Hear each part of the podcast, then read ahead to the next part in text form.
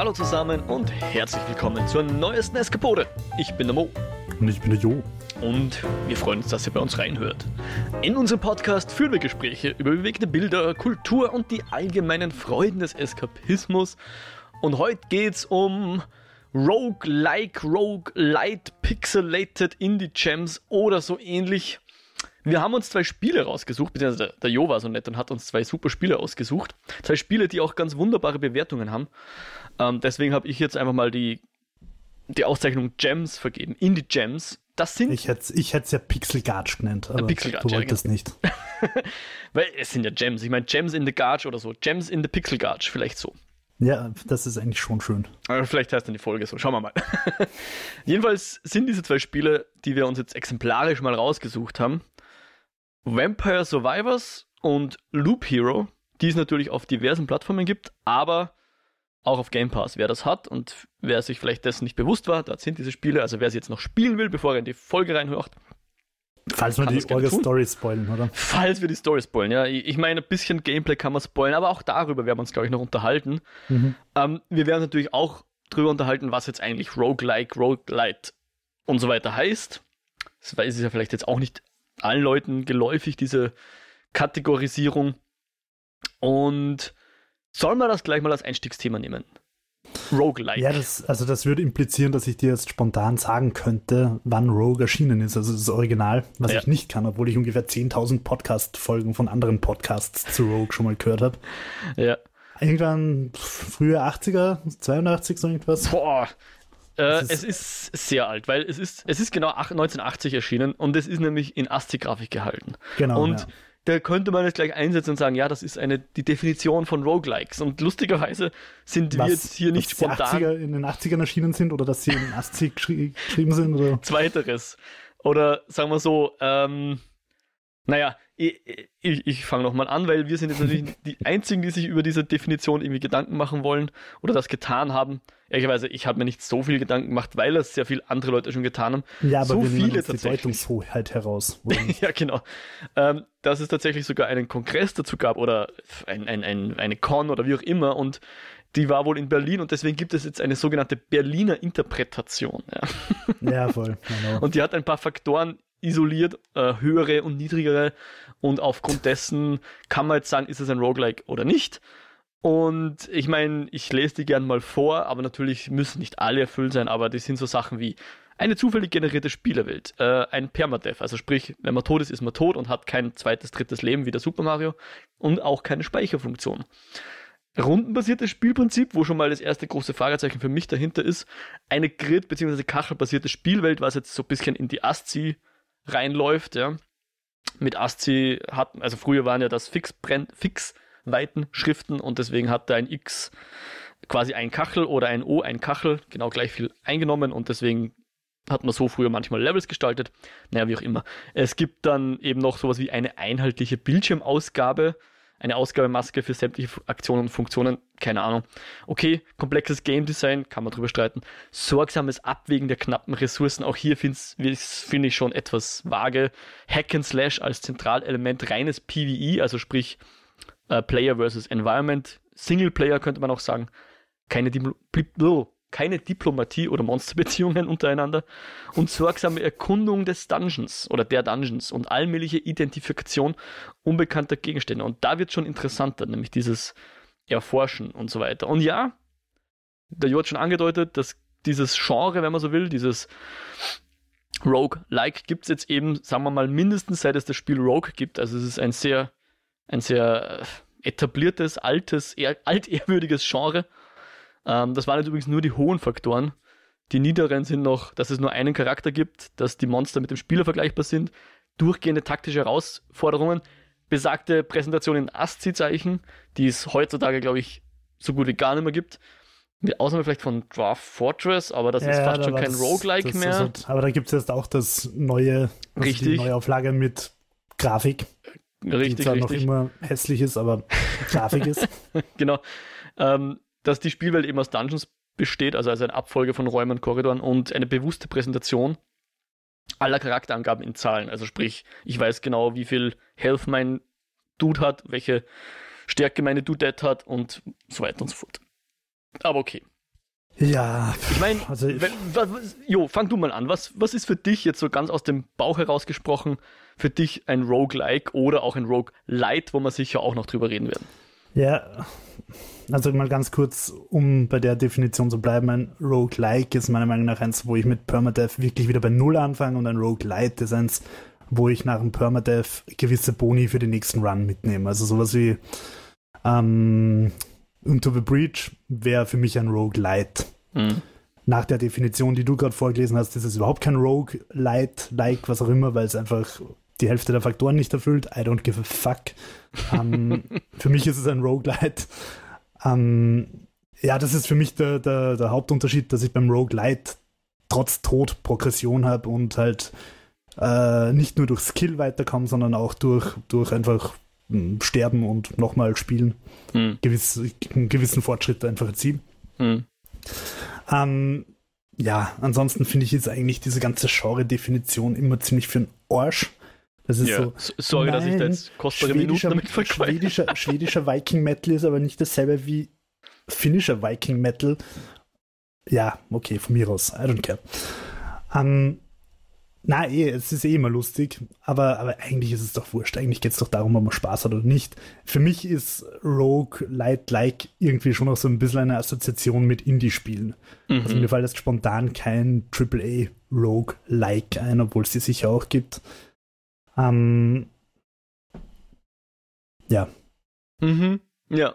Also ich, für mich ist auch jetzt, ich, ich bin einfach so frei und, und blasphemisch und verwendet Rogue Light und Rogue Like also da ist ein, einmal ein T wie Theodor drin und einmal ein K wie Konrad. Ähm, ich verwende sie einigermaßen austauschbar. Tut's, mir, tut's mich bitte nicht steinigen. Ich, ich, ich weiß schon, dass es nicht, und damit korrekt ist. Aber erstens hört man den Unterschied eh nur sehr schwach, wenn man ihn nicht gerade auf äh, Papier geschrieben steht oder einem, einem Bildschirm. Und andererseits, ja, äh, auch wenn es die Berliner damals probiert haben, es gibt, glaube ich, kein Weltkonsortium, was dann irgendwie äh, Unterlassungsklagen austeilt. Ja, abgesehen davon, selbst wenn es die Berliner jetzt so gemacht haben, dann kommt halt in zwei, zwei Jahren kommt dann die Frankfurter Schule, die das ja. Ganze auf den Kopf stellt und ja. so what. Ähm, natürlich ist es irgendwo wichtig, um Beschreibungen zu tätigen, dass man das auch irgendwo ein bisschen einordnen kann und mhm. allein schon, damit ich die Steam-Kategorie habe, okay, mir hat das Spiel gefallen, also kriegt es den Tag Roguelike und dann klicke ich da drauf und sehe 20 andere Spiele, die irgendwie in die Richtung gehen. Mhm. Das hat schon genau. seine Vorteile irgendwo, aber ich finde, man darf es alles nicht zu militant sehen, weil sonst wird es ja. ja, militant. Richtig. Ähm, ja. ja. Was ich vielleicht vorweg einfach noch sagen will, ich habe bei all diesen Spielen, die ich bisher gespielt habe, was nicht wirklich viele sind, und einige davon haben mir auch ziemlich gut gefallen, zum Beispiel ähm, Dungeon of the Endless. Mhm. Ähm, trotz alledem setzt sich bei, bei diesen äh, zufallsgenerierten Spielen bei mir früher oder später so eine Sättigung ein. Mhm. Ähm, und wo ich, wo, also mich, mich kann die Gameplay-Loop irgendwie nicht genug catchen, dass ich dann wirklich lang dran bleibe. Und deswegen war ich eigentlich auch so neugierig auf Vampire Survivors. Mhm. Da reden wir später noch drüber. Ich wollte einfach schauen, ob mich das mehr catchen kann, weil es einfach überall geheißen hat, dass das unglaublich süchtig macht und, und mhm. catcht. Nur bei mir kommt dann irgendwann der Punkt nach ein paar Runden, okay, ich habe die Spielmechanik verstanden. Das heißt nicht, dass ich sie beherrsche, aber ich habe sie verstanden. Ähm, und dann kommt halt auch nicht mehr. Die Story ist nicht so, dass sie mich fesselt. Die Story ist bei, bei unseren beiden Beispielen Loop Hero oder, oder Vampire Survivors so austauschbar, irrelevant, dass die mich einmal nicht bindet. Und die Spielmechanik habe ich dann halt gesehen und ich kann mir dann ausrechnen, okay, ähm, auch wenn ich das jetzt noch 20 Stunden spiele, dann werden sich halt die Gegner, äh, wenn ich Glück habe, werden sich die, die Sprites irgendwie austauschen und vielleicht werden sie, oder sicher werden sie stärker. Aber trotzdem kommt er nicht mehr. Die hm. Gegner werden stärker, ich werde stärker, aber ich habe das Spiel halt auch gesehen. Ich habe das Spiel nach hm. einer Stunde gesehen und ich muss es nicht 20 Stunden spielen. Ja. Um, und das, das habe ich wirklich bei all diesen, diesen Roguelikes, die ich bis jetzt gespielt habe. Ich habe keins von denen durchgespielt. Also ich glaube zum Beispiel Dungeon of the Endless Überraschenderweise kämpft man sich durch Dungeons. Ist ein bisschen vergleichbar mit Loop Hero, weil man auf die Helden auch nur so ähm, passiv eingreift, indem man Aha. die Umgebung manipuliert. Ähm, äh, und ich glaube, man muss durch zehn Ebenen durch. Ich glaube, ich bin mal bis Ebene 8 oder so gekommen. Ich weiß es nicht. Mhm. Aber es, ich habe jetzt nicht das Bedürfnis, ich muss unbedingt noch die zehnte Ebene sehen. Hm. Genauso wie ich auch bei, bei ähm, Beyond. Beyond? Nicht? Ah, das, das, ich dachte, du suchst jetzt. Hm? Hm? Ja, ja ähm, genau dasselbe. Da ja. kann schon sein, dass wenn ich da jetzt auf Ebene 23 runterkomme, dass dann die Grafik plötzlich eine Diamanthöhle wird und alles wird wunderschön und oder ich komme plötzlich in die Wüste durch ein Portal. Ich weiß es nicht. Aber selbst wenn, wenn, also da, da ist nichts, was jetzt sagt, oh, ich muss unbedingt wissen, wie Ebene 20 ausschaut, ob ich dort noch den Ballrock treffen werde oder nicht. Keine Ahnung, mhm. dann kämpfe ich halt nicht gegen den Ballrock. Ja. Und ja. Und das ist auch legitim. Also ich finde, ich muss die Spiele nicht durchspielen. Sie kosten in der Regel auch nicht 70 Euro, sondern in unserem Fall ist 5 Euro, beziehungsweise gratis im Game Pass. Ähm, ja, aber das, das ist irgendwie so ein Spezifikum, das mir persönlich bei mir auffällt, dass sie mich einfach nicht so fesseln können wie ein Story-driven Assassin's Creed. Man kann Assassin's Creed vorwerfen, dass die Spielmechanik sich jetzt von Spiel zu Spiel auch nicht so massiv ändert und die Gameplay-Loop jetzt vielleicht auch gar nicht so viel besser ist als bei, weiß ich nicht, Vampire Survivors. Aber ähm, da ist halt die Story und die Welt interessant genug und abwechslungsreich genug, dass ich es in der Regel schon durchspiele. Okay. Ich, ich, ich glaube, ich weiß, wovon du redest. Bei mir ist es ähnlich, aber ein bisschen anders gelagert. Bei mir, ich komme dann meistens dahingehend, dass ich so eine gewisse, ein, eine Skill-Ceiling erreiche oder eben nicht erreiche. Und beziehungsweise irgendwelche, also die Fähigkeiten nicht habe. Und ich meine jetzt nicht Fähigkeiten im Sinne von, einem von einem Metroidvania, wo ja dann oft irgendeine bestimmte Ingame-Mechanik, ein Greifhaken oder was auch immer, mich daran hindert, am Anfang wohin zu kommen und später, wenn ich den Greifhaken habe, kann ich dahin, sondern dass ich einfach nicht gut genug bin. Also ähm, nochmal kurz zu Roguelite, Roguelike. Ähm, für mich sind halt diese Spiele mh, mm, fallen da rein, wo man eben dieses viele Runs macht und zwischen den Runs äh, resettet man sozusagen wieder an, an den Beginn des, des Dungeons oder so, ja. Oder der Dungeon ja. ist auch vielleicht zufällig generiert und so weiter. Aber das ist halt für, für mich das, was moderne Roguelikes vor allem äh, gemeinsam haben, dass du ähm, sozusagen äh, die Wiederholung so Teil des, des Spielprinzips ist, ja. Nicht so wie beim, beim Super Mario, wo, wo man idealerweise einen langen Run macht, sondern dass eigentlich das äh, Hochleveln durch Wiederholung Teil des Spiels ist, ja. Und für mich kommt dann aber in diesen Spielen sehr oft der Punkt, wo ich relativ verlässlich, relativ weit komme, aber darüber hinaus nicht. Ja, und weil gut, dieser. Hm? Geht gut. Ja, genau, geht gut, ja, genau. Und das tue ich dann halt oft nicht. Und dann habe ich aber einen relativ langen Weg bis zu dem Punkt, wo ich nicht mehr weiterkomme. Und ich bin halt dann nicht gewillt, das sehr oft so weit zu spielen. Oder hab dann oft nicht den, den, Drive. den, ne, nicht den Drive, sondern nicht, nicht, mir fehlt dann oft auch die Analytik dahinter zu schauen, was macht jetzt meinen Run oder was würde meinen Run jetzt nochmal verbessern, ja. Ich bin dann auch, also mir macht in diesen Spielen das Ausprobieren und Erforschen äh, Spaß. Ich will das selbst machen ich will mir da jetzt keine Tutorials anschauen vor dem ersten Run. Was sind mhm, die besten Loadouts? Welche Sachen sollte ich pushen? Sondern ich möchte das schon äh, in einem gewissen Rahmen ausprobieren. Und gleichzeitig, und das war so ein bisschen bei, bei Loop Hero vor allem das Problem, gleichzeitig ähm, ist das oft sehr, wie soll man sagen, bestrafend, wenn du was falsch investierst oder du merkst es gar nicht, dass du was falsch investiert hast oder du hast, dir wird nicht das Handwerkszeug gegeben zu entscheiden, oder vorherzusehen, was könnte mir jetzt helfen und was nicht. Ja, man denkt sich vielleicht, das ist cool, pulvert dann seine, weiß nicht, Seelen oder was auch immer man jetzt da als, als, als sozusagen Währung hat, pulvert man dann in Gadget A und dann ist das gar nicht so zielführend, wie man sich das erhofft hätte oder sonst irgendwas. Ja. Und da ist dann immer so eine gewisse Kombination aus, ich bin zu stur, dass ich jetzt Tutorials und Walkthroughs lese und ich will das eigentlich auch nicht, weil es für mich eben Teil des, der, der, der Mechaniken ist oder der, des Spaßes. halt ehrlicherweise auch nichts mehr über, wenn, wenn das selber erforschen wegfällt. Ja, genau. Und ich bin halt nicht gut genug oder ich habe nicht die Ausdauer, um gut genug zu werden. Und dann, also bei, bei Hades war es so, dass ich eigentlich schon recht viel Spaß hatte und relativ weit kam, aber dann immer beim, also ja, es gab zuerst mal so eine eine erste, ein erstes Level, wo ich nicht drüber gekommen bin, also der erste Bosskampf. Aber der, da ist man ja relativ schnell. Und dann, den zweiten habe ich relativ verlässlich dann oft geschafft. Aber ich glaube, der dritte oder der vierte oder der vorletzte, ich weiß nicht mehr, wie viele Dungeons jetzt dann in, in, in Hades dann wirklich gibt, über den, da hat die also da bin ich sofort gestorben und habe auch keine Idee gehabt, wie ich das hinkriegen sollte, verlässlich dort aufzutauchen und dann irgendwelche Handwerk, äh, äh, Werkzeuge zu haben, um diesen Bossen, weil es Mehrzahl war, glaube ich, äh, entgegenzutreten. Und da war dann für mich der Punkt, wo ich gesagt habe, okay, Hades, ich muss dich jetzt liegen lassen, ich weiß nicht, wie ich weitermachen soll, ohne es jetzt nachzuschauen. Manchmal tue ich das vielleicht dann. Frustriert oder kannst du dann mm. einfach sagen, gut? Ja, out. schon, weil, weil ich habe dann, weiß nicht, zwei, drei, viermal diesen Weg dorthin bestritten und klar, wenn der Game Loop an sich Spaß macht, dann ist das ja auch, macht das ja auch Spaß, ja. Aber irgendwann ist dann die Wiederholung doch zu viel und ich denke mir, okay, viermal diesen Weg gehen und dann jedes Mal eine Minute im Bus Bosskampf sofort zu krepieren, das ist dann irgendwie doch ja frustrierend und macht dann nicht mehr, also da ist dann irgendwie so die Kosten-Nutzen-Rechnung oder die, die Investition, der, der Return of Investment nicht mehr gegeben, dass ich sage, das macht mir genug Spaß, dass ich das noch ein paar Mal probieren will und ich habe auch nicht das Gefühl, dass wenn ich das ein paar Mal probiere, dass ich dann irgendwie mehr Chancen hätte oder irgendwas, äh, also abseits von einem richtigen Grind jetzt zu machen und ja. dann irgendwie Ressourcen zu grinden, um dann irgendwas hochzuleveln, von dem ich nicht mal weiß, was ich eigentlich hochleveln sollte eben.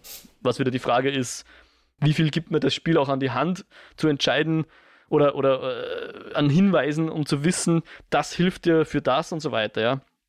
Ist auch ja, ein, wobei ich finde, wenn das Spiel gut gemacht ist, dann solltest du dich ja eigentlich nicht wirklich verleveln können. Dann sollte ja, je nachdem, in welche ja. Richtung du levelst, einfach die Spielerfahrung einfach ein bisschen anders sein. Mhm. Also Ex Extrembeispiel, wenn ich bei, bei Splinter Cell in den letzten Teilen auf Ballern level, oder nicht level, aber halt aufrüst, mhm. oder auf Schleichen, dann sollte sich halt einfach die Spielmechanik verändern, aber es sollte in beiden Fällen spielbar sein. Genauso bei Skyrim. Mhm. Wenn ich auf Stealth mit Bogen oder auf Haut drauf oder auf Magie, was auch immer. Ja, klar. Also ich finde, ich finde, das ist halt so ein, Ende 90er, Early 2000s Gameplay, dass du dich wirklich verlevelst und dann einfach anstehst. das, das halt, ja, muss, finde ich, nicht sein. Ja. Ein guter Punkt, ja. Ähm, ist, ist jetzt auch nicht mehr, kann ich jetzt sagen, dieses Spiel hat, hat mich verarscht, indem es geglaubt, also indem es mir Glauben machen hat, ich könnte da jetzt sehr mächtig sein, wenn ich da was investiere und das war dann nicht so. Ist jetzt nur so ein Gefühl eher, ja, als dass ich sagen könnte, konkret hier ist das so passiert. Aber vielleicht wollen wir mal kurz mal zum ersten Spiel kommen, Loop Hero. Hatte ganz kurz noch, ja. noch zu diesem Aufhören und nicht aufhören. Ich finde, halt, mhm. wir haben auch über Pentiment geredet. Ja. Ähm, da wäre ich einfach nicht nach der Hälfte, hätte ich einfach nicht gesagt, okay, jetzt habe ich die Spielmechanik gesehen, aus. ja. Ähm, da ist einfach Story und Welt und so weiter so spannend, dass ich das halt bis zum Ende durchspiele. Und das war so gut, dass ich auch wirklich überlegt habe, es noch zweimal durchzuspielen, einfach um andere Entscheidungen mhm. zu treffen.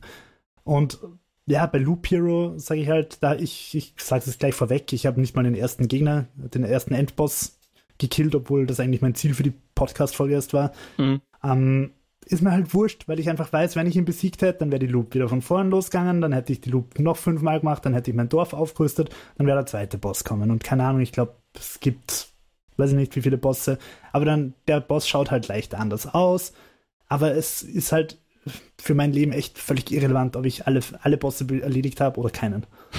ich habe meinen Spaß gehabt, die Zeit, die ich gespielt habe. Das ist wichtig, weil sonst wäre es verschwendete Zeit gewesen.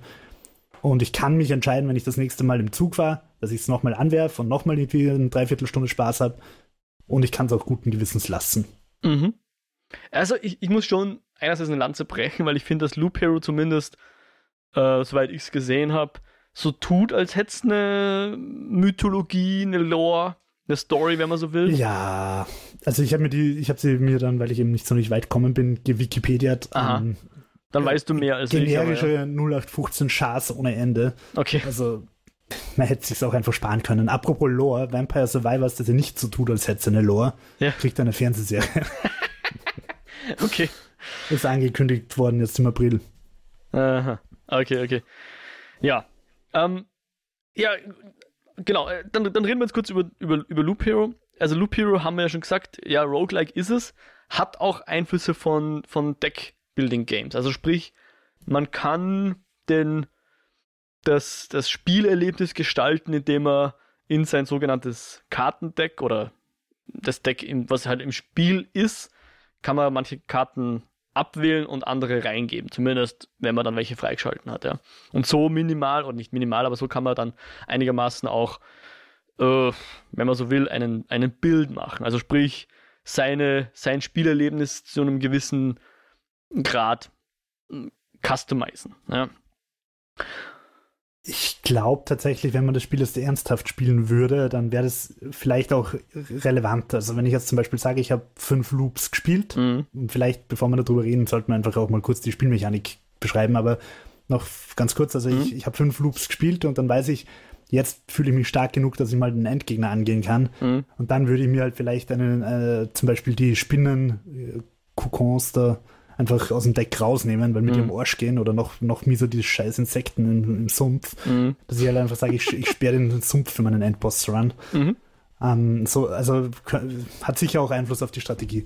Mhm. Aber ja, Sollen wir vielleicht kurz über, über die über Ja, ja, aber reden? ich, ich würde ganz gerne noch kurz eben noch zu den Mechaniken oder auch zur äh, ja, also eh über, über die Mechaniken, genau. Weil mit diesen Karten, okay, rollen wir nochmal, du hast schon recht, wir, wir sollten es vielleicht noch ein bisschen anders aufrollen. Äh, wir sind ein, ein Held eben, besagter Loop Hero, und bewegen uns in einem Kreis, wenn man so will. Ja, genau, in einer, also wirklich einem Pfad, der äh, eine Endlosschleife ist, ja. An einem Punkt im Pfad ja. ist, ist unser Dorf, wo wir starten, und dann gehen wir eine Runde, und wenn wir wieder zum Dorf sind, äh, ist ein Loop sozusagen durch. Und, und diese, diese Runde ist in Echtzeit? Äh, ja, also die äh, rennen einfach dein, ja, dein, dein, ja, oder es wird halt, es ist nicht rundenbasiert. Dein Held lauft einfach, du hast auch keinen Einfluss drauf, er, der marschiert einfach diese Route ab, wenn er ja. auf Gegner trifft, dann kämpft er, wenn er durch genau. ein, ein, Spezialfeld kommt, kriegt er unter Umständen Ressourcen oder so mhm. und es passieren Sachen und gleichzeitig läuft oben noch ein Balken rauf, der den Tag symbolisiert und jedes Mal, wenn der Tag abgelaufen ist, wird der Loop quasi aktualisiert und diese Spezialfelder, zum Beispiel der Friedhof, kann dann ein Skelett generieren und das Vampirschloss kann einen Vampir generieren und der Wald kann einen Wolf oder was auch immer das so ein Hundeviech generieren. Mhm. Vampirschloss generiert keinen Vampir, aber wurscht, ja, im, im Grunde funktioniert es so. Im, genau, also beim Vampirschloss kann es dann halt sein, dass irgendwie, wenn irgendwo ein Kampf rundherum ist, dass dann ein Vampir dabei ist. Genau, ja. Ähm, genau, und so ähm, rennt man halt seine Loops ab und während man halt diese Loops abrennt, kämpft der Held immer wieder automatisch. Also das ist einfach wirklich Auto-Battle. Du siehst einfach zwei Pixelfiguren, die aufeinander einschlagen und je nachdem, was für Ausrüstung du halt hast, die du auswählen kannst. Und je mehr du halt im Kreis rennst, desto mehr Ausrüstung kriegst du und desto bessere kannst du auswählen und so weiter. Also das ist immer die Belohnung für Kämpfe, ist dann meistens Aus genau. Ausrüstung, ja. genau, oder Karten. Um, ähm, und ja, dann schaust du halt einfach zu und im Prinzip ist die große Herausforderung, wenn die Loop fertig ist, dass du einfach entscheidest, schaffe ich noch eine Loop. Mhm. Ich habe jetzt, ich jetzt vier Loops, also ich bin viermal im Kreis gerannt, ich habe jetzt mittlerweile irgendwie 1400 Lebenspunkte oder so. Äh, jedes Mal, wenn ich durchs Dorf komme, werden die ein bisschen aufgefüllt. Und je, mit jedem Loop wird aber der Weg halt komplizierter, weil ich immer mehr Karten reinpflaster, dazu kommen wir mal gleich. Und herausfordernder. Es gibt immer mehr Gegner mit jeder Runde und ich muss dann halt einfach entscheiden, schaffe ich noch eine Runde oder schaffe ich keine Runde mehr. Das ist eigentlich, finde ich, die große Entscheidung. Yep. Und genau, bei den Kämpfen, also ich kämpfte meistens am Anfang gegen so Blobs, das sind kleine grüne Gatschhaufen. Und die lassen Schleim, Ausrüstung fallen, so. Schleim. Hm? Also die, die geben mir dann Ausrüstung. Das kann sein ähm, ein Schild, eine Rüstung, eine Waffe, ein magischer Ring, der mich halt irgendwie, der mir verschiedene Werte gibt, wie mehr Stärke oder Vampirismus oder solche Sachen. Oder Regeneration, Rundumschlag. Ähm, oder sie geben mir auch Karten. Und die Karten sind so ein bisschen wie bei Magic the Gathering. So Länder, meistens Wiesen, äh, Fels, Felsen oder Berge und Spezialkarten, die ich auf den Weg legen kann. Also Wiesenfelder lege ich, mhm. genau, Wiesenfelder lege ich nicht auf den Weg, sondern irgendwo an den Rand der Karte und kriege dann auch immer Boni. Kann sie auch kombinieren, also wenn ich zum Beispiel, ähm, aber da will ich jetzt gar nicht zu viel sagen, weil das gehört halt auch zum, zur Spielmechanik. Also wenn mhm. ich das erste Mal selber draufkommen bin, mhm. aha, wenn ich das Feld neben das andere Feld lege, also wenn ich die Karte neben die andere Karte lege, dann verändern sich beide Karten und es gibt Boni. Und, und das, finde ich, macht schon auch ein bisschen so den Reiz aus. Und genau, und dann gibt es halt noch die Karten, die ich direkt auf meinen Weg lege, wo mein Held dann immer durch muss. Und so kann ich auch selber die Kämpfe steuern. Weil am Anfang sind es eben nur diese Schleimbatzen. Und dann kann ich halt sagen, okay, jetzt tue ich da mal einen Hain hin. In dem Hain wird dieser Wolf oder dieses Hundeviech generiert. Um, und außerdem kriege ich Holz, wenn ich durchlaufe. Und dann kann ich dann einen Friedhof hinbauen. Und dann kann ich da ein Vampirschloss hinbauen. Und dann kann ich da noch einen Leuchtturm hinbauen, der, ich habe vergessen, was der macht. Ich glaube, plus 40% Gehgeschwindigkeit oder so. Ja, irgend sowas. Ir Eins gibt es, der also, ein bisschen verhindert, wie viele Gegner dann überhaupt spawnen können und so. Die haben genau, halt alle Effekte, ja, genau. genau, also es gibt halt verschiedene Felder, die, der, die diese, diesen Weg, den wir im Kreis beschreiten, verändern und manipulieren. Indem ich ihn schneller gehe, was natürlich den Vorteil hat, dass ich schneller wieder im Ziel bin und möglicherweise dann halt nicht so schnell Gegner generiert werden. Weil die Sache ist halt auch die, wenn jetzt zum Beispiel ein Goblin-Dorf einen Goblin pro Runde, pro Tag generiert, nicht pro Runde, sondern pro Tag, und ich brauche zweieinhalb Tage, bis ich einmal im Kreisgrend bin, dann sind das halt, wenn ich das dritte Mal vorbeikomme, stehe ich plötzlich vor vier Goblins statt vor einem. Und ähm, so muss ich halt einfach ein bisschen, indem ich den Weg manipuliere, mein Spiel planen. Und das finde ich von der Spielmechanik her eigentlich ziemlich cool. Also die Idee finde ich sehr nice. Mhm. Und es hat mir auch wirklich Spaß gemacht, einfach so diese äh, Kausalitäten zu entdecken. Mhm. Und ich finde das ja auch sehr lobenswert, was sie da versucht haben. Und sie haben das ja, anscheinend wurde das so in einem sogenannten Game Jam mal gestartet und sie haben sich auch für, für Zero-Player-Games interessiert, also Spiele, wo es keine Spieler gibt, denen man nur zusieht sozusagen.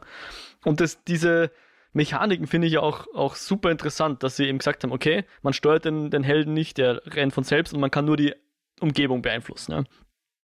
Und halt dem Helden noch ein bisschen äh, Waffen geben und sowas. Und wie du sagst, es ist, das ist halt auch was, was viele Rogue-like Lights immer ganz, also wenn sie gut sind, machen sie das sehr interessant.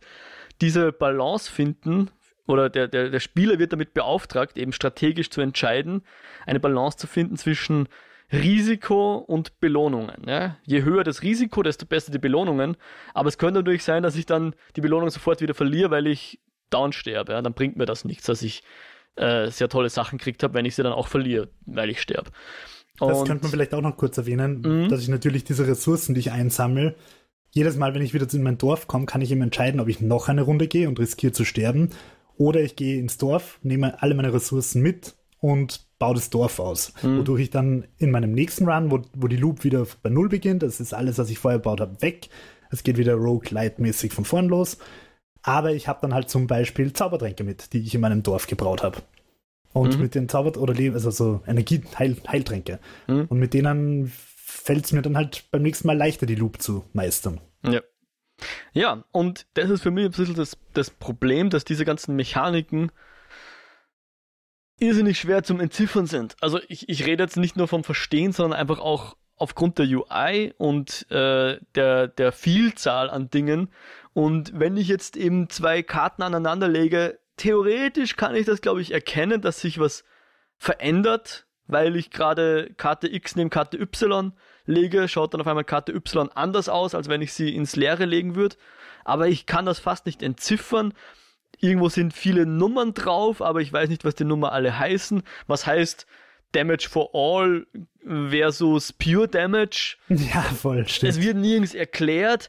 Und ich meine, okay, wenn das jetzt ein, ein Game Jam-Spiel wäre, dann würde ich sagen, grandios und da lasst sich was draus machen. Aber dadurch, dass das Spiel jetzt zwei Jahre alt ist, es fühlt sich so an, als hätten sie es einmal entwickelt und dann liegen lassen. Also ich, ich kann mir vorstellen, wenn man da nochmal ordentlich drüber geht und das einfach noch ein bisschen fein justiert und, und weiß ich nicht, entweder Tutorials hinzufügt oder, oder von mir aus eine mehr Hinweise oder pff, bessere UI, dann könnte mir das Ding mehr gefallen. Aber so ist es für mich wirklich zum Teil undurchschaubar, was ich eigentlich hier tue. Und die ganzen Ressourcen schauen so gleich aus, dass ich gar nicht weiß, was ich gerade eingesammelt habe und was ich eigentlich brauche. Und aber, diese ganzen aber, Felder, die ich dann im Dorf bauen kann, durchschaue ich dann auch nur so halb, was jetzt ein gutes Investment wäre.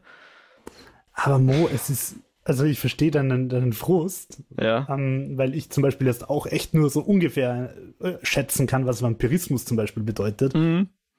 Ähm, nur es ist halt dadurch, dass du eigentlich wirklich keinen Einfluss auf den Loop hast, ist es einfach auch scheißegal. Weil, also, du sammelst halt Ressourcen ein, aber was die sind, ist wurscht, weil du es dir eh nicht aussuchen kannst. ja. Du gehst mit denen, die du kriegst, ja. halt irgendwann heim und hoffst, dass du dann genug hast, um die Stahl, die Eisenschmelze aufzurüsten mhm. im Dorf.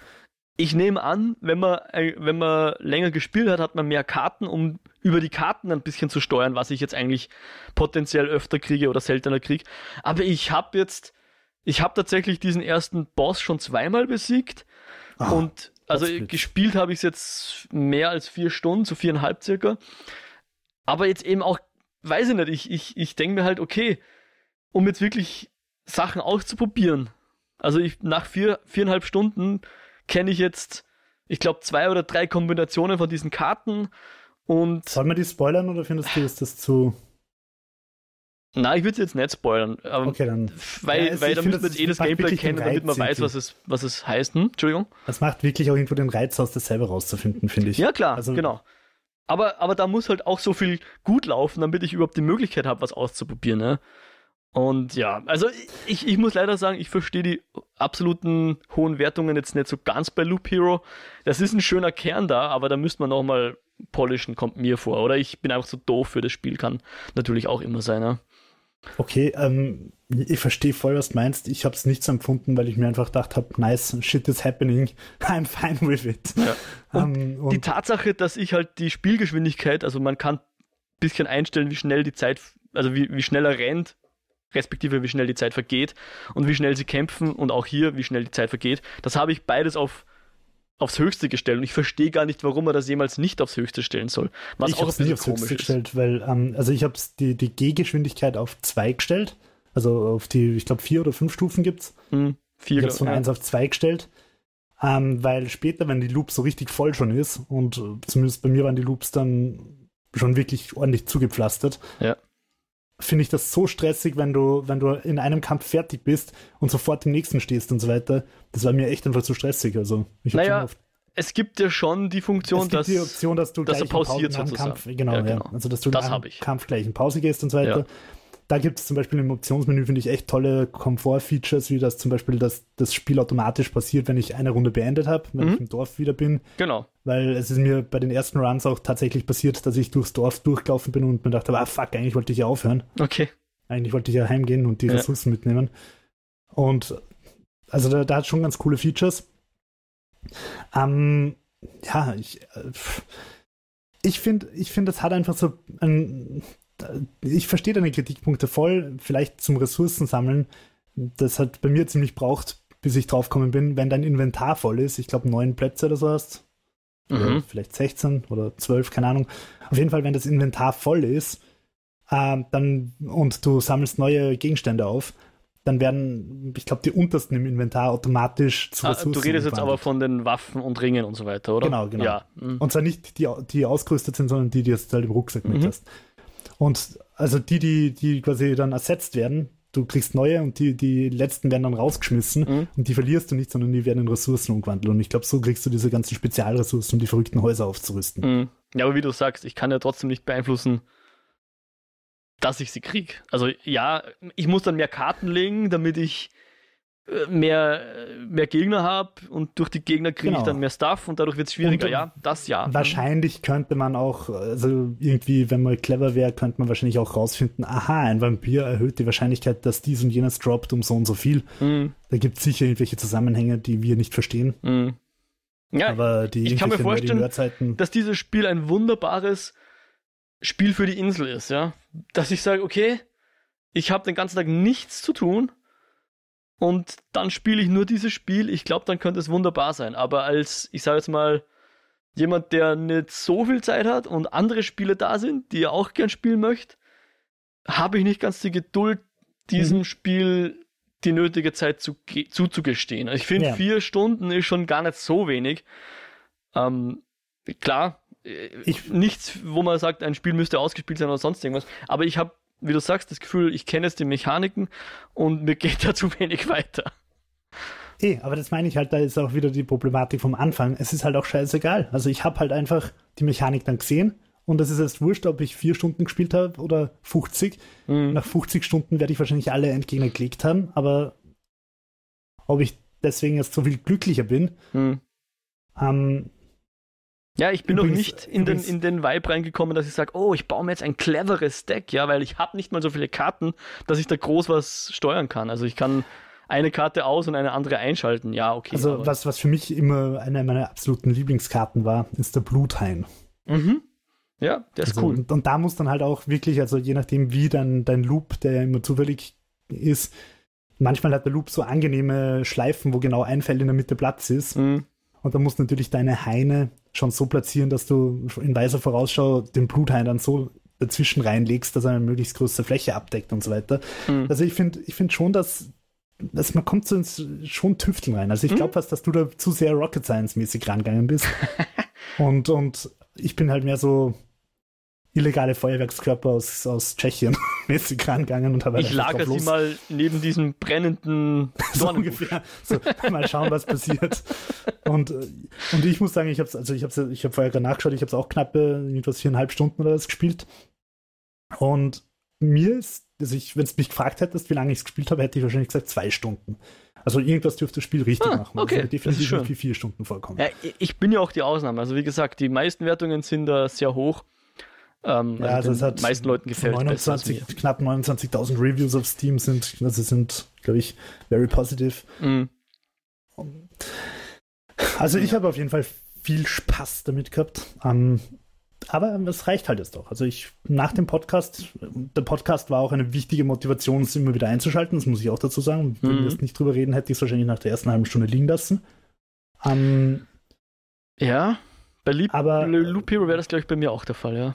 Aber ja, es ist, finde ich, schon ein schönes Spiel und für gratis im Game Pass beziehungsweise 4,99 auf Steam kann man eigentlich nicht allzu viel falsch machen. Das ist richtig, ja. Und nochmal, ich fand es auch super interessant, dass man diesen, ähm, ich muss jetzt gar nichts tun, ich schaue den Helden beim Rumlaufen zu, finde ich sehr interessant und es hat mich nämlich ähm, zu, äh, ist auch eine interessante Verbindung jetzt zu, zu Vampire Survivors, aber mich hat es auch an Spiele in, ähm, erinnert, die ich ganz gern mal am Handy gespielt habe für einen Monat oder so. Äh, ich ich habe das jetzt nicht erforscht, aber ich, ich glaube, die heißen Idle-Clicker. Also sprich Idle im Sinne von, ich tue gar nichts, ja, ich, ich, ich bin. Aber sind, sind die Idle-Clicker nicht die, wo du auf die ganzen, so, keine Ahnung, wo du Springfield irgendwie fadenscheinig baust und dann auf Münzen klickst? Ich weiß nicht ganz, was, wo da die Abgrenzungen ist, aber das Spiel, was ich ganz gern gespielt habe, ist, ähm, du bist so eine Art, also es ist nicht Factorio, ich weiß nicht mehr, wie es heißt, aber du bist so eine Art Roboter oder Fabrik, ähm, und musst, glaube ich, Hitze erzeugen oder so. Und, und Hitze erzeugst, indem du draufklickst auf so ein Feld, ja. Okay, oh das Gott. machst du und jede Sekunde kannst du einmal draufklicken und kriegst halt ein Ressource, whatever. Und dann kannst du das automatisieren. Dass jemand für dich draufklickt. Und dann kannst du diese Automatisierung verbessern und die Verbesserung automatisieren. Und, und so baust du dann so eine Art Algorithmus, wäre jetzt zu weit zu gehen, aber eben so ein, so ein, so ein autonom, autonomes Irgendwas, was du immer verbesserst. Und nur das Verbessern ist eigentlich das Spiel, weil das, was du machst, ja, tut nichts. Ja. Das ist, du schaust dem zu und kannst halt innen wieder Verbesserungen einsetzen und ein bisschen feinjustieren und, und ein bisschen mikromanagen, aber eigentlich tut ja, man nichts. Aber ist das nicht, was du gerade beschreibst, ist das nicht irgendwie ganz abstrahiert und brutal runtergebrochen, die Spielmechanik von Anno? Mm, nicht wirklich, weil da könnte man noch. Also, ja, aber was machst du mehr bei Anno als optimieren? Na, entscheiden. Ich kann sagen, okay, ich setze das Haus jetzt dorthin. Und ja, es gibt minimale Entscheidungen, aber es okay, ist auch ja. optisch nicht ansprechend und gar nichts. Ja.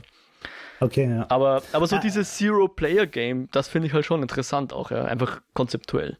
Ich, ich habe es noch nie wirklich gespielt, ähm, aber es gibt ja mittlerweile auch, gerade glaube ich, am Handy diese Genre Autobattler, wo du halt mhm. halt auch mehr oder weniger. Ja, ja, genau, genau. Auf gut Glück einfach zuschaust, wie dein Held halt rumrennt und Sachen vermöbelt und, schau, und du schaust halt, wie weit er kommt. Und dann ja. tust du halt wieder um echt Geld Diamanten kaufen, die du dann in Spielwährung umwechselst und den Überblick verlierst und 120.000 Euro Schulden hast, weil du in dein schundiges Handyspiel zu viel investiert hast. Um, ähm, und halt zuschaust, wie deine Figur stärker wird und mehr Gegner vermöbelt. Um, ähm,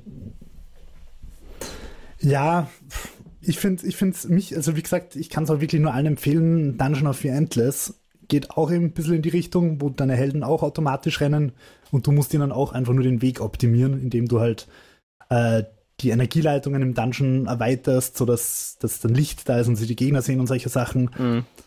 Ähm, ist schon ein cooles Spielkonzept und gibt sicher auch noch viele andere tolle Beispiele und von mir aus gerne mehr, weil es hat, mich, hat mir eigentlich schon auch Spaß gemacht.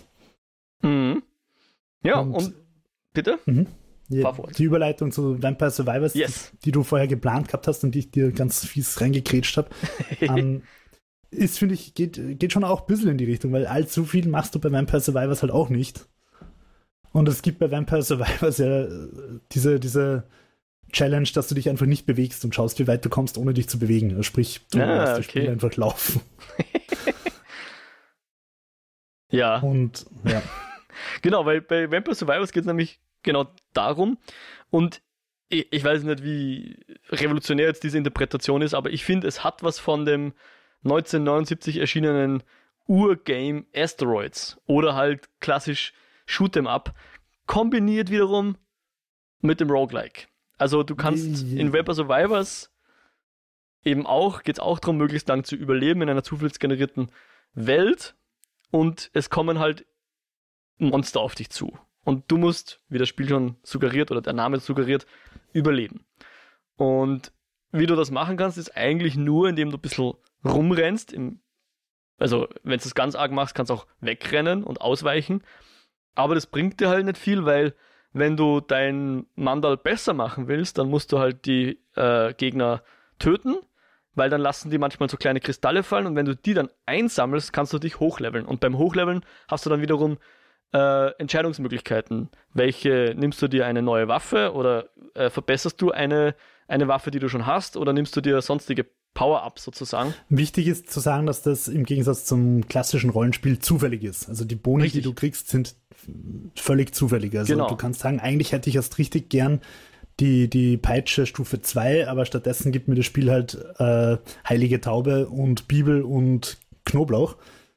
Ähm, ja, Pech gehabt. Ja, und das finde ich extrem genial, weil ähm, das ist wieder das, äh, wo ich selbst, wie du sagst, manchmal mache ich zu viel Rocket Science, manchmal überlege ich zu viel. Hier habe ich manchmal gar nicht die Möglichkeit, dass ich das mache, was ich gern machen würde und komme dann per Zufall auf verdammt geile Loadarts drauf. Und das gefällt mir immer extrem gut, wenn ein Spiel das schafft, mich dazu zu zwingen, aus meiner Komfortzone zu gehen und mhm. dann auch dafür belohnt zu werden.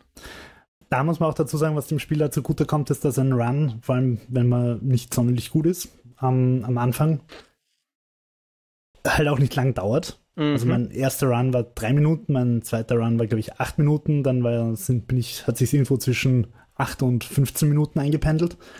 Und ähm, es ist, also das, das regt halt auch zum Experimentieren an. Mhm. Weil ich einfach weiß, okay, jetzt, äh, möglicherweise habe ich jetzt eh schon die Hälfte meines Helfs verloren und weiß, der Run wird wahrscheinlich nicht so gut werden. Dann probiere ich halt jetzt mal aus, was bringt mir eigentlich diese Taube? Oder was bringt mir jetzt, äh, was auch immer, die Krone? Und dann komme ich drauf, uh, die Krone ist eigentlich sau nice. Mhm. Wenn, ich, wenn ich die das nächste Mal angeboten kriege, dann werde ich sie gleich nehmen, weil ich damit einfach viel schneller auflevel. Nice. Und, und ja, also Vampire Survivors profitiert, finde ich, unglaublich von seiner Kurzlebigkeit, also im yes. wahrsten Sinne des Wortes. Genau das, was mir halt bei Loop Hero eben äh, abgeht. Diese, diese Schnelllebigkeit, sage ich jetzt mal, ja, diese, äh, wenn man es jetzt überspitzt sagt, diese ADHS-Mäßigkeit, ja, dass man ja. Äh, sofort wieder woanders ist, ja. Und oh, das hat nicht geklappt, ja, dann nehme ich jetzt die andere Figur und probiere irgendwann einen ganz anderen Run, weil ich kriege sowieso nicht dieselben Sachen. Was, was bei Vampire Survivors, also um das nochmal kurz zu beschreiben, die Grafik ist wieder so sehr darf, ich kurz, darf ich kurz vorlesen, was du, was du mir äh, geschickt hast? äh, Moment, wo, wo habe ich es mir hingeschrieben? Und zwar, also erstmal bei Loop Hero hast du geschrieben, das sind jetzt beide Zitate, bevor der Jo überhaupt eine Minute gespielt hat. Bei Loop Hero hast du ja, geschrieben, ja. noch nicht gespielt, aber allein die Optik ist lovely. Weiß genau, nicht, ob damit habe ich das Menü hat. gemeint, weil die Optik im Spiel ist nicht lovely. Okay, ja genau, die Zwischensequenzen sind ganz nett und das Menü ist nett, aber der Rest nicht. Und bei Vampire Survivors hat geschrieben, ähm, und Vampire Survivors, Punkt, Punkt, Punkt, die Einstiegshürde ist so hoch, weil es so hässlich ist. Hässlich in All Caps. Ja. Aber du hast sie irgendwann genommen, Jo, oder? Wie hat dir dann das Spiel gefallen, nachdem du diese Hürde genommen hast? Ähm, auch sehr gut, ehrlicherweise. Also ich habe es dann auch ziemlich gesüchtelt. Und es mhm. war dann wirklich eins von diesen Dingen, wo du um 23.40 Uhr ins Bett gehen solltest, wirklich dringend, und dann sagst, na, eigentlich spiele ich jetzt schon noch eine Runde. und nach der Runde sagst du halt, ich spiele noch eine Runde. Um, ähm, also es ist so ein ganz klassisches wie Into the Breach oder so, wo man einfach sagt, okay, eine Runde geht noch. Oder von mir yep. aus äh, Civilization oder so. Obwohl es ein Echtzeitspiel ist, also die Kämpfe in Echtzeit sind, ähm, hat es trotzdem einfach dieses eine Runde geht noch yep. Gefühl, das einen jedes Zeitgefühl verlieren lässt. Und ähm, mein erster Run war dann auch so, wie gesagt, hat irgendwie knappe drei Minuten dauert und das war dann so, ja, so, pff, irgendwie ein bisschen fad. Vielleicht kann man äh, noch dazu sagen, man macht halt nichts anderes als rauf, runter, links, rechts rennen. Wenn man einen Joystick verwendet, hat man acht Richtungen, was ehrlicherweise die Spielmechanik mm, auf Amateurniveau oder, oder Semi-Niveau ist es völlig wurscht. Ich habe einige Runs mit, mit Xbox-Controller gespielt, ich habe einige Runs mit am, am MacBook mit WASD oder auch mit dem Cursor gespielt. Ich bin nicht besser oder schlechter mit dem einen oder anderen. Okay. Und äh, ja, das, das, es macht einfach Laune. Es macht Laune, die Sachen zu entdecken. Es macht Laune, Sachen freizuschalten. Es macht no Laune, neue Charaktere auszuprobieren. Und, und da kommt jetzt das, was ich vorher schon angedeutet habe. Wir haben es ja recherchiert und es wird auch in jedem anderen Podcast immer erwähnt. Der Typ, der das Spiel gemacht hat, kommt halt aus der Glücksspielindustrie mhm. und hat sein geballtes, wie binde ich Leute an mein Produkt Wissen in Vampire Survivors gepackt. Mhm. Also damit, wo er früher wahrscheinlich Leute abgezockt hat, hat er halt erst um 4,99 in ein Spiel gepackt, das die Leute einfach band und fesselt. Und 186.000 overwhelmingly positive Reviews sprechen dafür, dass es funktioniert. Das war so lustig. Ich habe auf der Wikipedia zu, ich weiß nicht mehr was, irgendwo ein Zitat gesehen.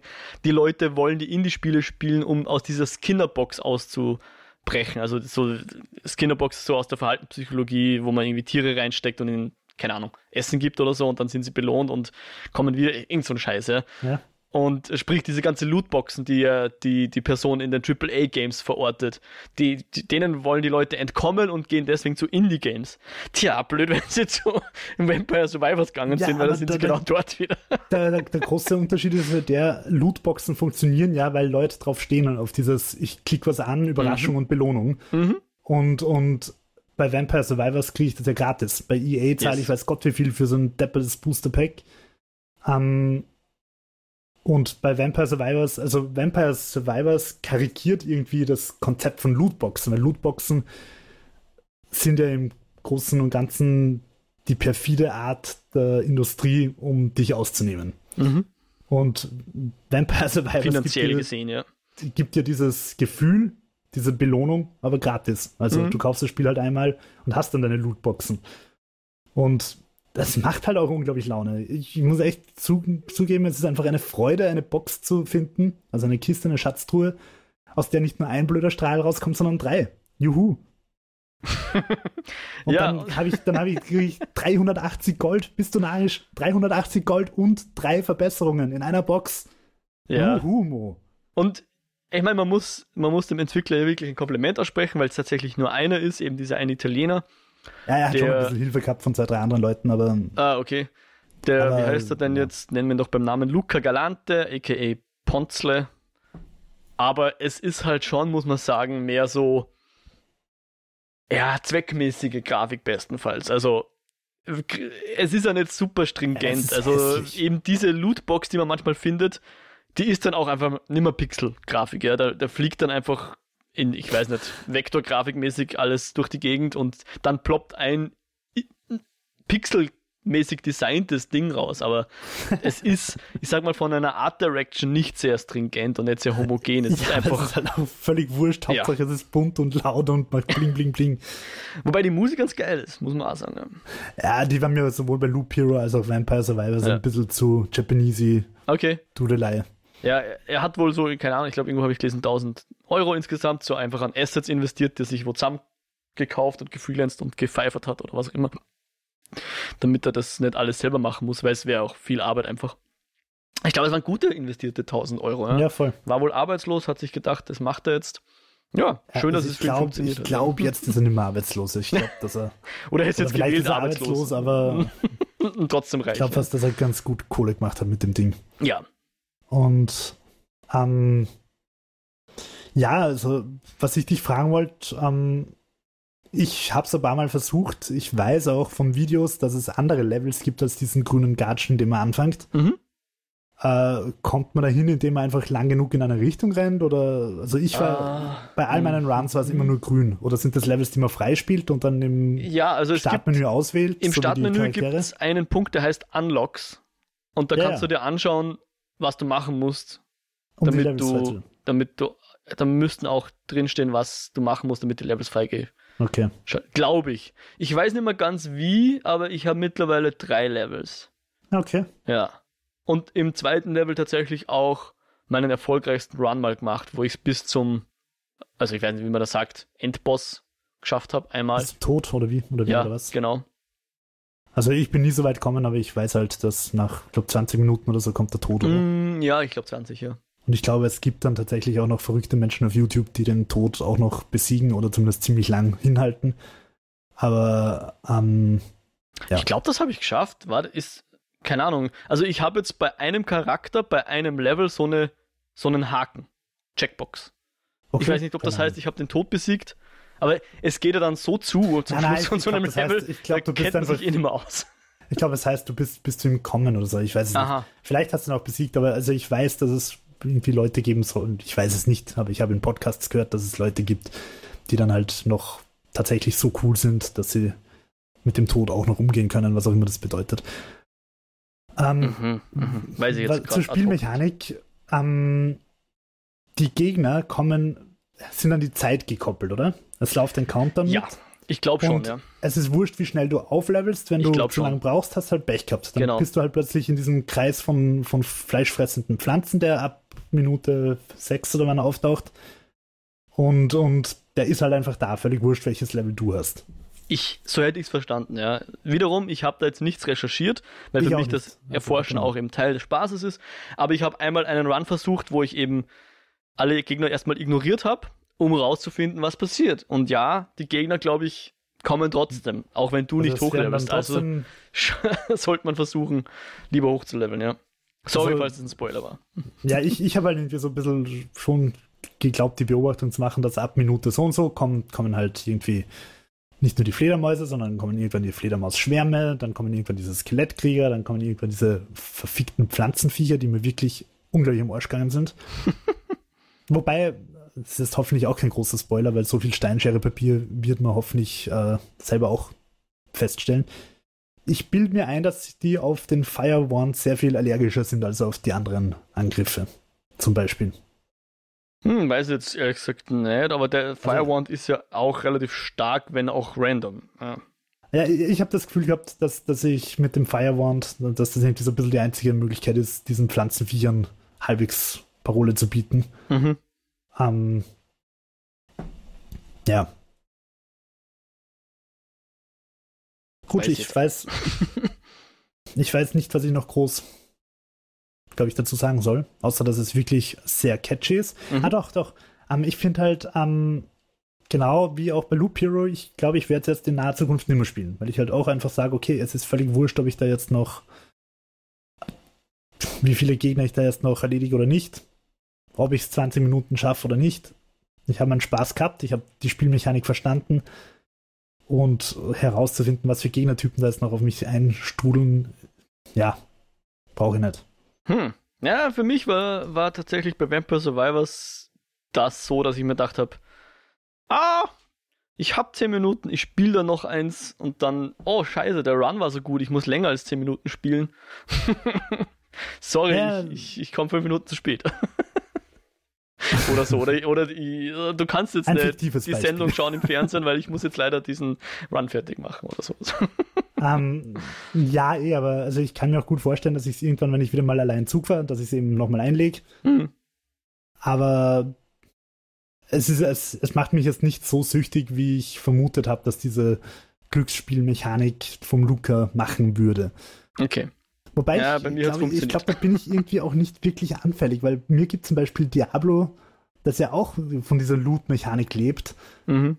gibt mir halt auch nichts. Also ich habe Diablo tatsächlich auch mehr wegen der Story gespielt und nicht wegen dem, uh, jetzt habe ich ein Schwert, das 13 Schadenspunkte mehr macht. Ist mir völlig wurscht und ich muss es auch nicht 20 Mal durchspielen und jedes Mal mit besseren Waffen und stärkeren Gegnern. Ich, ich will die Story sehen und dann ist auch gut. Mhm. Ja, ich also, kann ja nicht ganz sagen, was für mich jetzt funktioniert, aber bei mir funktioniert Vampire Survivors. Und das Einzige, was ich schade finde, ist, äh, dass ich es nicht auf der Switch habe oder dass es da nicht existiert. Soweit ich, ich weiß. Schon. Na, ähm, Vampire, äh, Vampire Nein, Survivors. Recht, ja.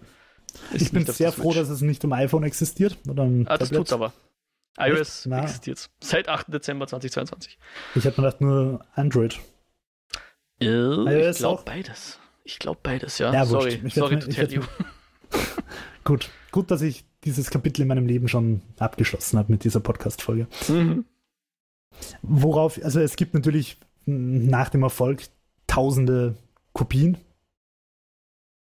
und Spiele, die, die die Spielmechanik aufgreifen und vielleicht leicht verändern. Also sehr, sehr bekannt ist mittlerweile auch dieses 20 Minutes Till Dawn, das noch hässlicher ist tatsächlich. und, und der Unterschied ist halt der, wenn ich es richtig verstanden habe, ich habe es nicht gespielt, dass du halt tatsächlich aktiv schießen musst, wie beim Twin-Stick-Shooter.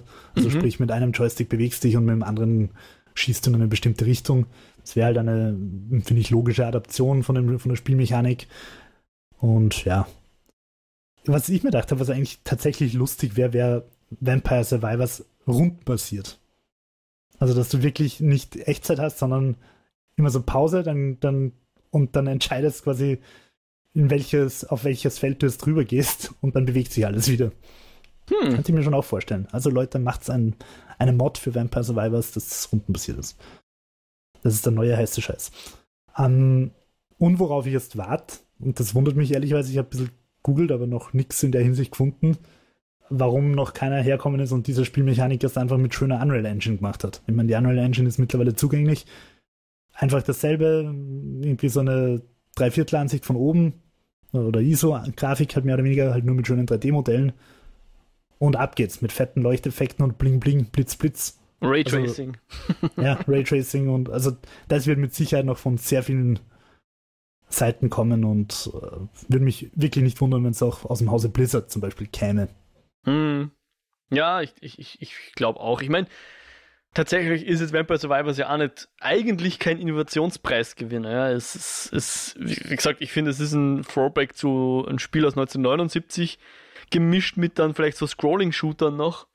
Nein, was, was ich finde, was es sehr clever macht und ich, es gibt es wahrscheinlich auch schon, also da, da traue ich mir jetzt nicht die Hand ins Feuer legen. Aber diese Spiele, die du erwähnst, vor allem dieser oder viele andere von diesen ganzen Arcade-Spielen von damals, vor allem auch diese ganzen, ich fliege mit meinem Flugzeug von unten nach oben und mhm, es kommen genau. immer größere Gegner. Ja. Äh, 14, äh, 1942 und wie diese ganzen Spiele heißen. Ja. Und dann gibt es irgendwie noch ganz schöne, irgendwie eben diese Twin-Stick-Shooter, wo du mit irgendeinem Commando Marine irgendwie rumrennst und mhm. von allen Seiten kommen Robotergegner und du ballerst auf alles, was sich bewegt und Metal Slug, dann kommen Robotergegner und, und es schaut alles cool aus in Pixel-Grafik, weil Pixel-Grafik abseits von Vampire Survivors ja auch hübsch sein kann. Ähm, und aber da ist es immer so, dass Milliarden Kugeln auf dich einprasseln. Und wie es im Trailer zu Vampire Survivor so schön heißt, be the bullet hell. Also das dreht, das dreht die Spielmechanik um. Also ja. es prasseln nicht Milliarden Kugeln auf dich ein, sondern du prasselst mit Milliarden Kugeln auf Milliarden Gegner ein. Ah, das finde ich, das finde ich irgendwie schon recht innovativ. Also das stimmt, ja. Gibt es wahrscheinlich auch schon, aber, aber finde ich eigentlich nett, dass, dass, das, dass das umdreht. Ja, das, das stimmt eigentlich. Das habe ich so gar nicht bedacht, ja. Schöne Sache. Und weil, weil gerade beim Bullet Hell gibt es ja durchaus auch schon modernere Ableger, zum Beispiel die Nier-Spiele, Nier mhm. Automata und so weiter, sind ja im Prinzip Bullet-Hell-Spiele in 3D. Also wo du wirklich Third-Person-mäßig rumrennst, aber es kommen trotzdem von allen Richtungen Kugeln auf dich zugeflogen. Mhm.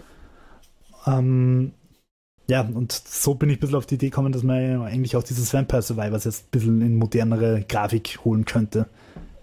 Mhm. Also vielleicht gar nicht nur so Diablo-mäßig, sondern tatsächlich auch Third Person oder so. Müsste man halt einfach ausprobieren. Mhm. Und gleichzeitig gibt es noch dieses Genre, wo ich diese Genre, wo ich die Genrebezeichnung jetzt vergessen habe, diese japanischen Spiele, wo du mit einem coolen Helden durch Milliarden Armeen rennst und mit jedem Schlag einfach so Sauron-mäßig 20 Gegner wegballerst. Gibt's, gibt's auch ein, ein also das sind irgendwie diese ganzen ähm, Dynasty Warriors und Samurai Warriors und äh, und ich glaube, es gibt sogar ein, ein Zelda Warriors oder so. Also selbe Spielmechanik, nur mit Zelda-Charakteren. Okay. Es könnte nicht behaupten, dass ich jetzt schon mal in sowas reingeschaut hätte. Ja, es, es, ist eher, also es sind recht beliebt. Ich finde es ehrlicherweise ein bisschen fad, obwohl es gar nicht mal so einfach ist. weil du halt, also da, da ist die Schwierigkeit nicht, die Gegner zu bezwingen, sondern dass du halt auf der Karte gleichzeitig immer 27 Sachen erledigen musst.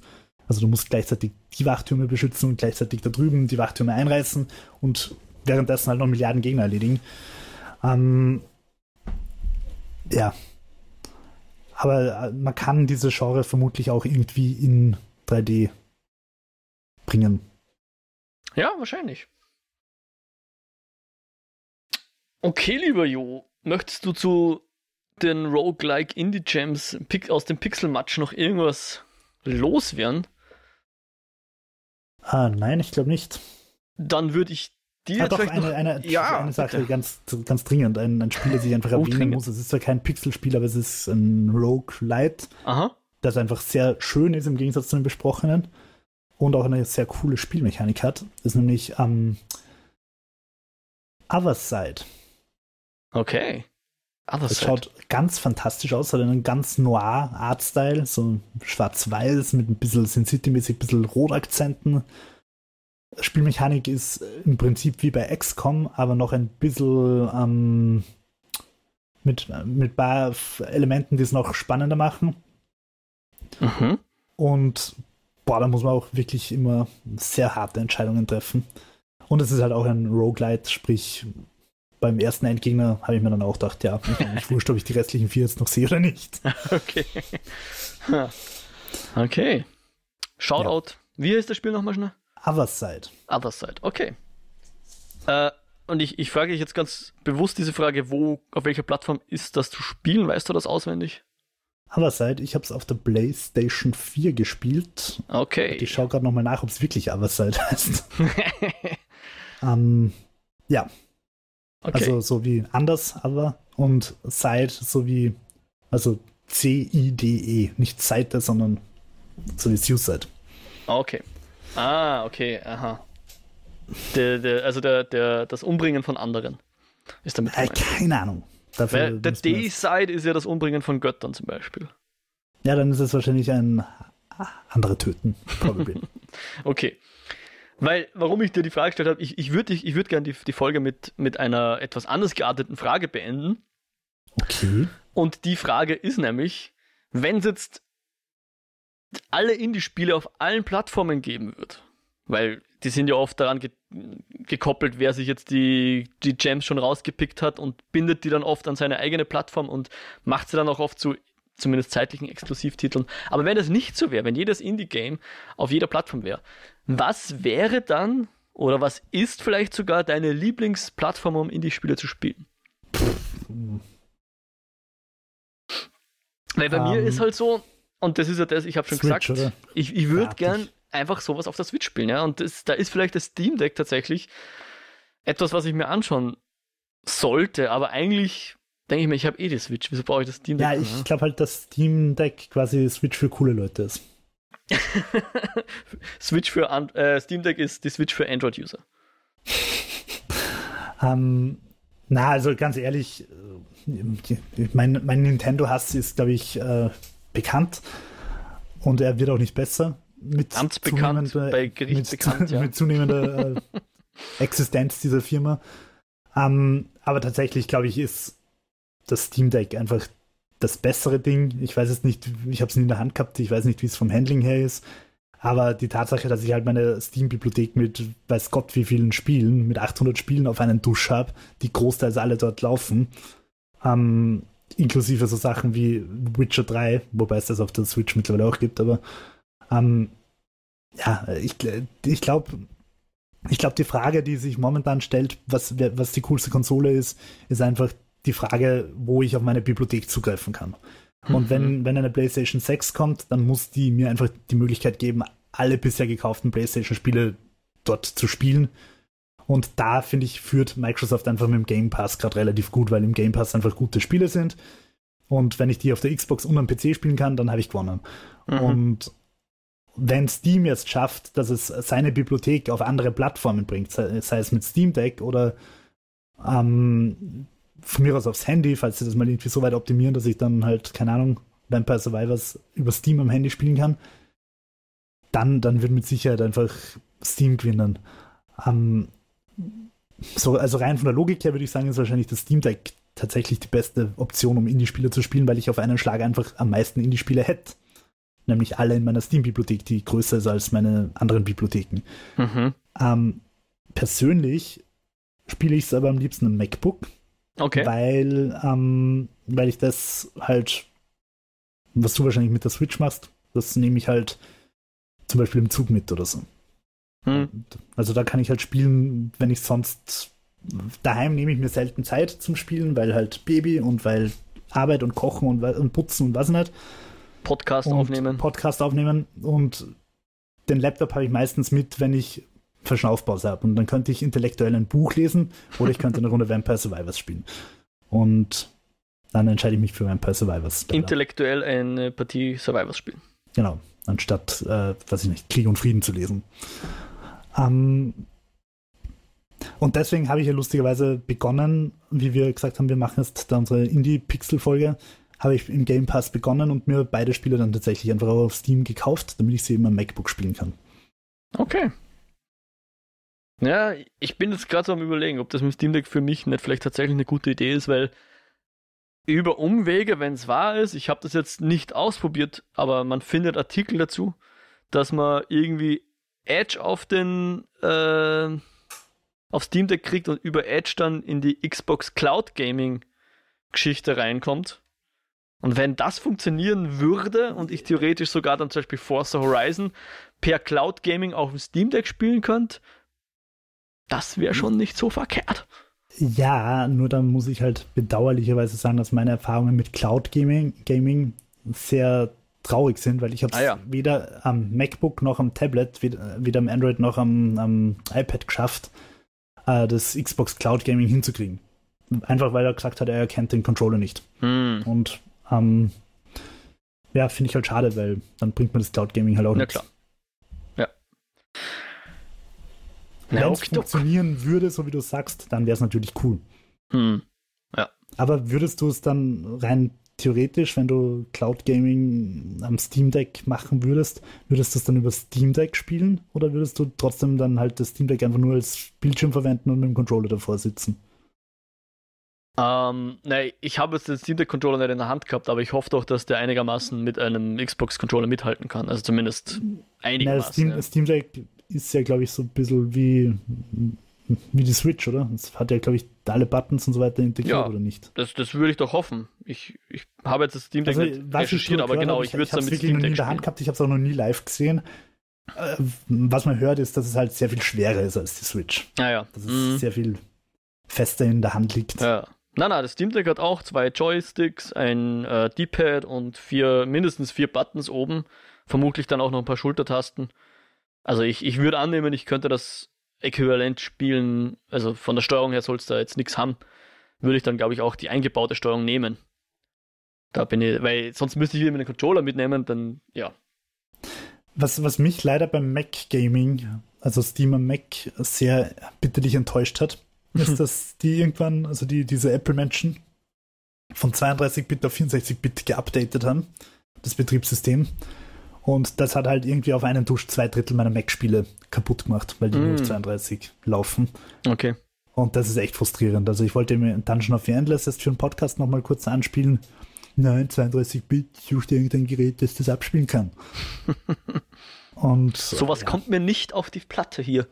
Und das finde ich halt ein bisschen schade, vor allem, ich meine, es ist jetzt nicht so, dass, also Apple ist eine relativ starre Plattform.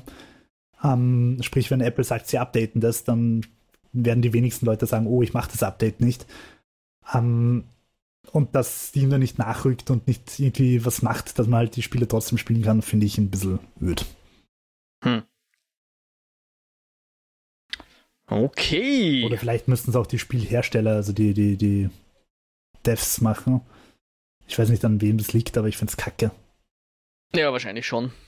Aber ich, ich, und, und ich frage mich auch, woran das liegt, weil, weil andere Spieler, also zum Beispiel Vampire Survivors schreibt in der, in der, in, bei, den, bei den Systemvoraussetzungen so von wegen, ja, pff, alles, was moderner ist als ein SUSE-Rechner, kann es spielen. Ähm, und dem ist völlig wurscht, ob es 32, 64 Bit hat. Während dann, oder andere Indie-Spieler, denen ist es auch komplett wurscht und dann kommt wieder irgendein Spiel, von dem ich es niemals erwartet hätte und sagt, na leider, das geht aber jetzt am MacBook nimmer, weil du plötzlich 64-Bit hast. Ich, ich kann jetzt nur wild mutmaßen und ich glaube, dass halt viele Indie-Spiele eine, ein, wie soll man sagen, Unity eine Infrastruktur so. nutzen, wie jetzt zum Beispiel Unity oder Unreal oder sonst irgendeine Engine, also die Engine hinter Vampire Survivors habe ich jetzt gerade nicht parat, aber die ist ja auch nicht selbst geschrieben. Und vermutlich gibt es da einen Knopf. Phaser compile to, uh, to 32-Bit, compile to 64-Bit oder whatever. Und dann musst du es halt einmal machen und fertig.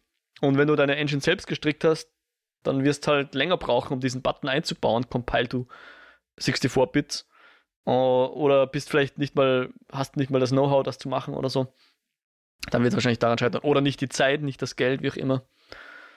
So was wird es wahrscheinlich sein. Und oft mhm. Hast du halt dann, wenn du eine Engine nutzt, die dir sowas anbietet, halt gewonnen. Ja. ja. Gut, Mo. Okay, dann würde ich vielleicht die Frage noch einmal an unsere lieben ZuhörerInnen weitergeben. Was ist eure Indie-Lieblingsplattform? Habt ihr Vampire Survivors gespielt und wenn ja, auf welcher Plattform? Oder vielleicht auch Time Loop? Gibt es ja auch auf vielen Plattformen. Lasst es uns wissen. Natürlich auch gerne Fragen oder Feedback zur Show oder ganz egal was, ihr könnt uns alles schreiben oder, äh, also nicht alles, aber im, im, im, Rahmen könnt ihr uns gerne Fragen schicken und, und Kommentare schicken und so weiter. Entweder eine Mail an eskapoden.kinofilme.com oder einen Kommentar auf der Website hinterlassen, kinofilme.com slash eskapoden und bei jedem Beitrag gibt es die Kommentarfunktion. Wir sind auch auf Twitter, da könnt ihr uns folgen, at eskapoden und für alle Podcast-Bedürfnisse einfach auf den Plattformen uns finden und bestenfalls abonnieren und vielleicht auch ein Abo dalassen, äh, ein, ein, Review dalassen oder ein Like oder was auch immer es da gibt. Wenn wir auf irgendeiner Plattform fehlen, wo ihr sonst eure Podcast bezieht, lasst es uns wissen, dann können wir schauen, dass wir da auch hinkommen. Und sonst einfach Leuten von uns erzählen. Das hilft uns und das freut uns. Jo, wo findet man dich denn sonst im Internet, wenn du gerade mal äh, mit dem Zug herumfährst und nicht am MacBook herumspielst? Naja, wenn ich im Zug fahre, in Niederösterreich findet man mich gar nicht im Internet, weil dort ist die Verbindung einfach nach wie vor scheiße.